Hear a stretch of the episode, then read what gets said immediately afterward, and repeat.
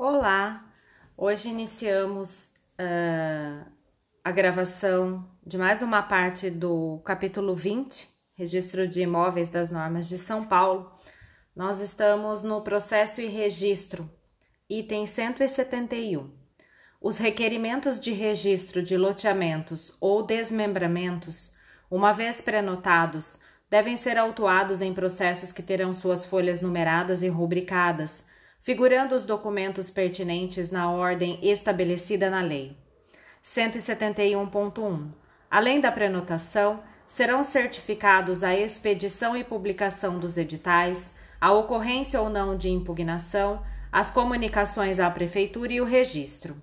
172. Quando, eventualmente, o loteamento abranger vários imóveis do mesmo proprietário, com transcrições e matrículas diversas, é imprescindível que se proceda previamente à sua unificação. 172.1. Poderá ser objeto de um único projeto de loteamento mais de uma área de propriedade do mesmo loteador que for seccionada por ruas ou estradas já existentes ou outro bem público. Nessa hipótese, o processo será único, mas o memorial do loteamento deverá indicar as quadras e lotes situados em cada uma das áreas matriculadas nas quais se procederão aos respectivos registros. 173. Será sempre indispensável correspondência da descrição e da área do imóvel a ser loteado com as que constarem da transcrição ou da matrícula respectiva, exigindo-se, caso contrário, prévia retificação. 174. Quando o loteador for pessoa jurídica incumbirá o oficial verificar com base no contrato de constituição da sociedade e suas posteriores alterações, ou no estatuto social acompanhado da ata da Assembleia que elegeu a diretoria vigente, a regularidade da representação societária, especialmente se quem requer o registro tem poderes para tanto. Tratando-se de pessoa jurídica representada por procurador, será apresentado conjuntamente com aqueles documentos o traslado do respectivo mandato, devidamente atualizado pelo prazo de 90 dias, para a aferição dos poderes outorgados ao procurador. 175. Os documentos apresentados para registro do loteamento deverão vir sempre que possível no original, podendo ser aceitas, porém, cópias reprográficas desde que autenticadas. 175.1 se o oficial suspeitar da autenticidade de qualquer delas, poderá exigir a exibição do original. 176. As certidões de ações pessoais e penais, inclusive da Justiça Federal, e as de protestos, devem referir-se ao loteador e a todos aqueles que, no período de 10 anos, tenham sido titulares de direitos reais sobre o imóvel. Serão extraídas outros sim na comarca da situação do imóvel e se distintas naquelas onde domiciliados o loteador e os antecessores abrangidos pelo decênio, exigindo-se que as certidões tenham sido expedidas há menos de seis meses. 176.1. Tratando-se de pessoa jurídica, as certidões poderão ser extraídas apenas na comarca da sede dela, com prazo inferior a seis meses. As certidões dos distribuidores criminais deverão referir-se aos representantes legais da loteadora. 176.2. Tratando-se de pessoa jurídica constituída por outras pessoas jurídicas, as certidões criminais deverão referir-se aos representantes legais destas últimas, não se exigindo outras certidões das sócias ou de seus representantes legais. 177. Sempre que das certidões pessoais e reais constar a distribuição de ações cíveis, deve ser exigida a certidão complementar esclarecedora de seu desfecho ou estado atual, salvo quando se tratar de ação que, pela sua própria natureza, desde logo aferida da certidão do distribuidor, não tem qualquer repercussão econômica ou, de outra parte, relação com o imóvel objeto do loteamento. 178. A certidão esclarecedora poderá ser substituída por cópias autenticadas das partes mais importantes do processo ou por print do andamento da ação, quando o tribunal correspondente fornecer esta informação por meio eletrônico, devendo sua autenticidade ser confirmada pelo oficial ou seu preposto autorizado. 179. Cuidando-se de imóvel urbano, que há menos de cinco anos era considerado rural, deve ser exigida a certidão negativa de débito de imóvel rural expedida pela Receita Federal do Brasil. 179.1. Havendo incidência de débitos fiscais municipais sobre o imóvel objeto do parcelamento, admitir-se-á a certidão positiva com efeitos de negativa expedida pela municipalidade. 180. É indispensável para o registro de loteamento ou desmembramento de áreas localizadas em municípios integrantes da região metropolitana, ou nas hipóteses previstas no artigo 13 da Lei 6766, a anuência do órgão estadual competente. 181. Para o registro dos loteamentos e desmembramentos sujeitos ao artigo 18 da Lei 6766, o oficial exigirá: nos loteamentos e desmembramentos habitacionais, o certificado de aprovação do GRAPOAB, podendo ser aceita a prova de dispensa de análise para os desmembramentos não enquadrados nos critérios de análise previstos no artigo 5 do Decreto Estadual 52053. Nos loteamentos industriais, prova de licença prévia por parte da CETESB, Companhia Estadual de Tecnologia de Saneamento Básico e de Defesa do Meio Ambiente, ou prova de dispensa de análise por esta. Nota: ao contrário do previsto na legislação anterior, a Lei 6766 de 79 deixou de exigir expressamente a prévia manifestação das autoridades sanitárias, militares e florestais. 182. Sempre que o registro do loteamento ou desmembramento seja requerido apenas com o cronograma de execução das obras de infraestrutura, o oficial exigirá o registro da garantia real oferecida pelo loteador com a verbação remissiva na matrícula mãe ou mencionará no texto do registro outro tipo de garantia aceita pelo município. 182.1 Decorrido o prazo do cronograma de obras e eventual prorrogação sem que o loteador tenha apresentado o termo de verificação de execução das obras, o oficial comunicará a omissão à Prefeitura Municipal e ao Curador de Registros Públicos para as providências cabíveis. 182.2. O artigo 237-A da Lei 6.015 não se restringe aos empreendimentos realizados no âmbito do programa Minha Casa Minha Vida. 183. O contrato padrão não poderá conter cláusulas que contrariem as disposições previstas nos artigos 26, 26A, 31, parágrafos 1 e 2, 34 e 35 da Lei 6766, bem como na, no Código de Defesa do Consumidor. 184. O edital do pedido de registro de loteamento ou de desmembramento urbano será publicado em resumo e com pequeno desenho de localização da área a ser parcelada, em três dias consecutivos num dos jornais locais, se houver, ou não havendo em jornal da região. Se o jornal local não for de circulação diária, a publicação se fará em três dias consecutivos de circulação. Na capital, a publicação se fará também no Diário Oficial. 185. Nos loteamentos rurais, a publicação do edital será feita no Diário Oficial, mesmo para aqueles situados fora da capital. 186. Todas as restrições presentes no loteamento impostas pelo loteador ou pelo poder público serão mencionadas no registro do loteamento, e aquelas que atingirem os lotes também serão noticiadas nas matrículas deles em averbação remissiva. 186.1. Em loteamento de acesso controlado, aquele referente à Lei 6766, artigo 2 parágrafo 8 deverá essa característica constar do registro. 187.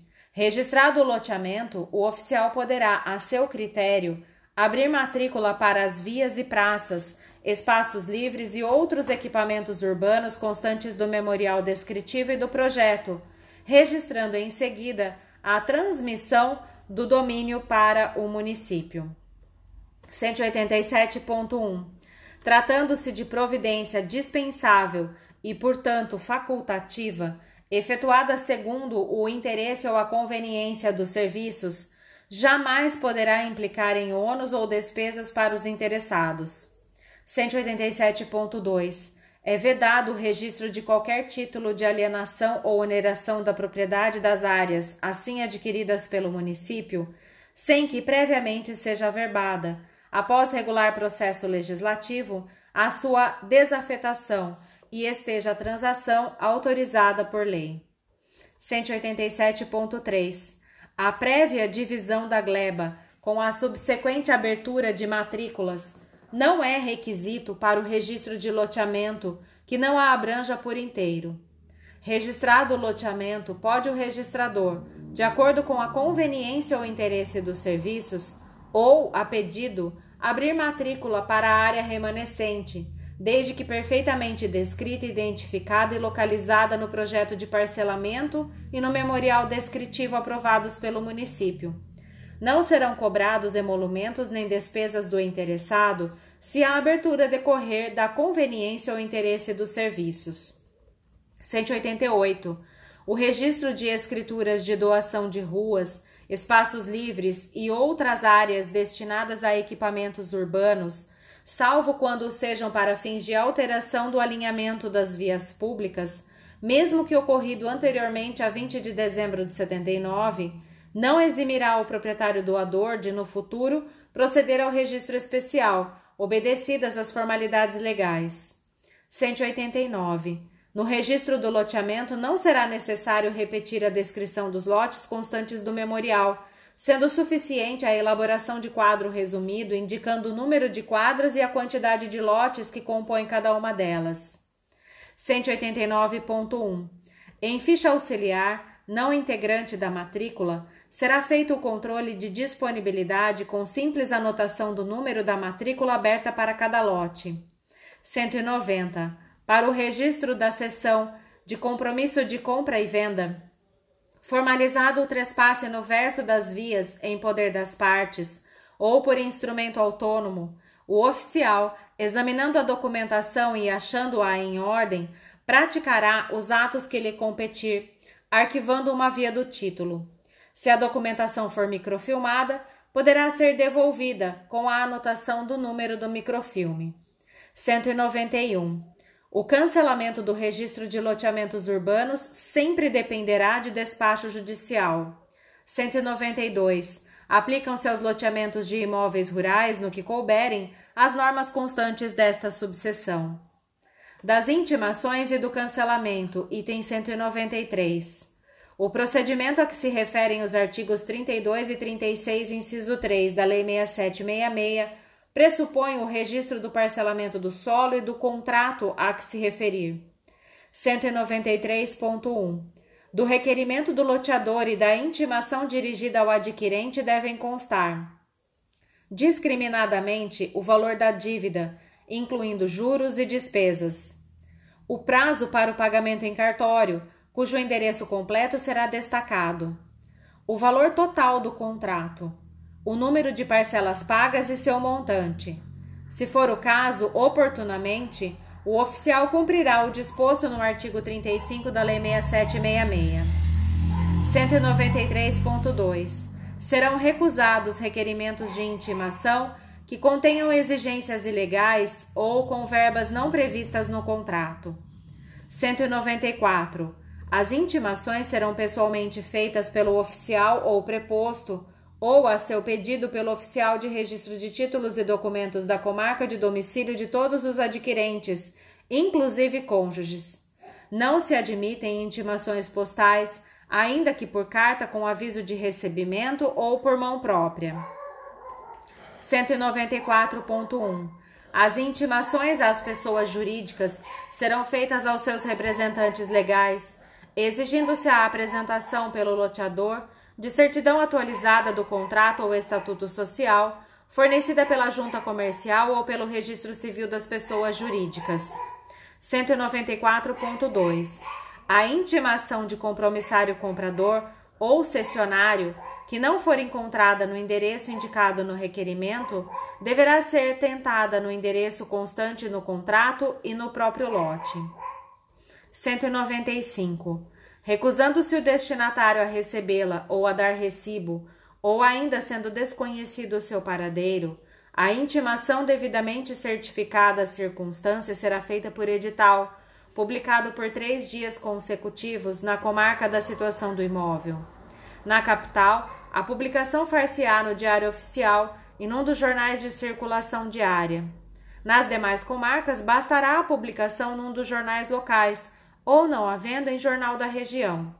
Se o jornal local não for diário, a publicação nele será feita em três dias consecutivos de circulação. 195.1. Tratando-se de loteamento rural, o edital será publicado na forma do regulamento do Decreto-Lei 58. 195.2.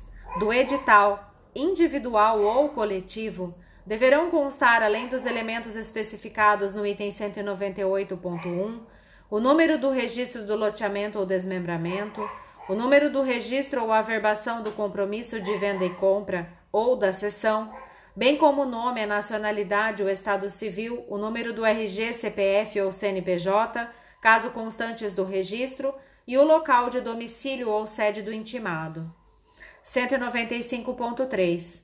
Decorridos 10 dias da última publicação, devidamente certificado o fato pelo oficial, considerar-se-á aperfeiçoada a intimação. 195.4. O cancelamento só se fará, mediante requerimento do loteador, se o compromissário comprador ou cessionário não efetuar o pagamento até 30 dias depois do aperfeiçoamento da intimação. 195.5. O prazo será contado a partir do primeiro dia útil seguinte ao do aperfeiçoamento da intimação e terminando em dia em que não houver expediente, será prorrogado até o primeiro dia útil seguinte. 195.6. Decorrido o prazo de 120 dias sem a providência elencada no subitem 195.4, os autos serão arquivados, anotando-se no protocolo. Ultrapassado esse prazo, o cancelamento do registro do contrato exigirá novo procedimento de execução extrajudicial. 196. O cancelamento do registro ou da averbação de compromisso de venda e compra ou da cessão pode ser requerido à vista da intimação judicial, mas tal só será admitido se desta constar certidão do oficial de justiça de que o intimando foi procurado no endereço mencionado no contrato e no do próprio lote, além de certidão do escrivão diretor do ofício judicial comprovando a inocorrência de pagamento dos valores reclamados. 196.1. Verificada qualquer irregularidade na intimação judicial, o cancelamento deverá ser recusado, elaborando-se nota de devolução. 197. Ressalvados os casos de intimação judicial, não devem ser aceitos requerimentos de cancelamento em que a intimação efetuada tenha consignado, para pagamento das prestações, qualquer outro local que não o registro de imóveis. 198. A averbação de cancelamento do registro por inadimplemento do comprador deverá consignar se ocorreu ou não a hipótese prevista no artigo 35 da Lei 6766. 199. Serão emitidos recibos da satisfação das despesas de intimação por parte dos interessados que pagarem em cartório, bem como do efetivo reembolso aos vendedores que eventualmente as tenham antecipado. 200. Os comprovantes das intimações serão arquivados em pastas separadas, caso por caso, ou por meio de microfilme ou mídia digital, lançando-se nos expedientes formados as certidões devidas e toda a documentação pertinente, de modo a garantir a segurança de sua conservação e a facilidade de buscas. 201. As intimações referidas no artigo 33 da Lei 6766 só serão feitas se o interessado apresentar com o requerimento cheque nominal visado e cruzado em favor do credor. 202. A restituição ou depósito previsto no artigo 35 da Lei 6766 será feito sem qualquer acréscimo, não importando o tempo transcorrido da data do cancelamento do registro ou da averbação. 202.1. Os juros e a correção monetária só têm incidência na hipótese do depósito efetuado na forma do parágrafo 2 do artigo 35 em conta judicial no Banco do Brasil em nome do credor, que só será movimentada com autorização do juiz. 202.2. Para cada depositante será aberta conta distinta. 203. As normas constantes desta subseção aplicam-se no que couber aos loteamentos de imóveis rurais. Dos depósitos nos loteamentos urbanos irregulares, item 204. O depósito previsto no parágrafo 1 do artigo 38 da Lei 6766 só será admitido quando o parcelamento não tiver sido registrado ou regularmente executado pelo loteador. 204.1. Em se tratando de parcelamento não registrado, o depósito dependerá também da apresentação do contrato de compromisso de compra e venda ou de cessão e de prova de que o imóvel está transcrito ou registrado em nome do promitente vendedor. 205. Os depósitos serão feitos em conta conjunta bancária, em nome do interessado e do registro de imóveis, só movimentada com autorização do juiz preferencialmente onde houver em estabelecimento de crédito oficial, vencendo juros e correção monetária. 205.1. Os depósitos poderão ser feitos independentemente de pagamento de juros ou quaisquer acréscimos, mesmo que relativamente a prestações em atraso. 205.2. As contas, assim abertas, só poderão ser movimentadas com a expressa autorização do juízo. 206. Se ocorrer o reconhecimento judicial da regularidade do loteamento antes do vencimento de todas as prestações, o adquirente do lote, uma vez notificado pelo loteador, por meio do registro de imóveis, passará a pagar as remanescentes diretamente ao vendedor, retendo consigo os comprovantes dos depósitos até então efetuados. 206.1. O levantamento dos depósitos observará o procedimento previsto no parágrafo 3 do artigo 38 da Lei 6766.